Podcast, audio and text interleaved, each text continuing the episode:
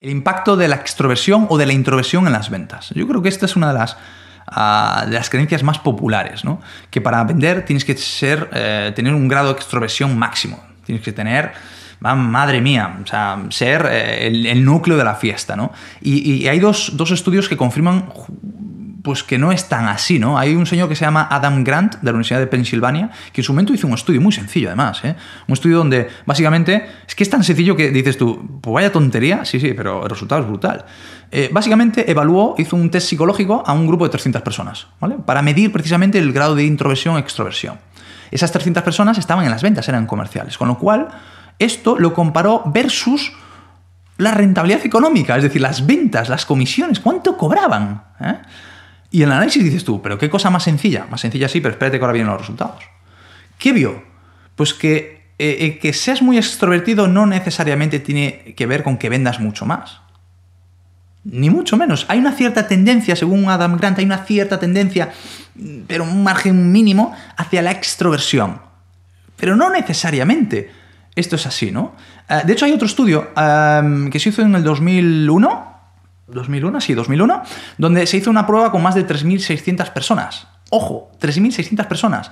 Y, volvieron a confirmar lo mismo, que la relación entre la extroversión y la venta era de menos de un 0,7%.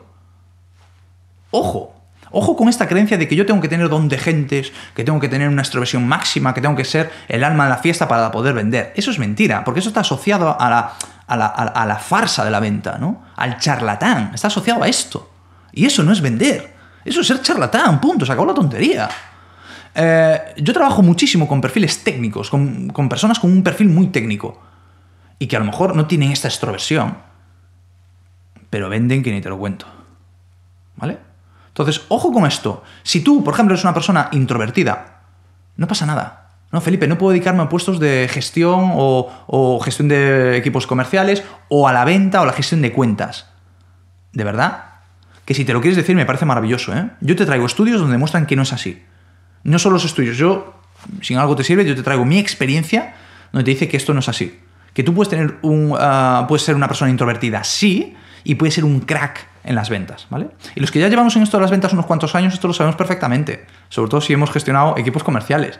¿Qué pasa con la típica persona que, vamos, y que es dicha charachera, que se habla con todo el mundo, que no sé qué, que no sé cuánto? Ok, ¿qué ocurre si esa persona se encuentra con un cliente que es lo mismo.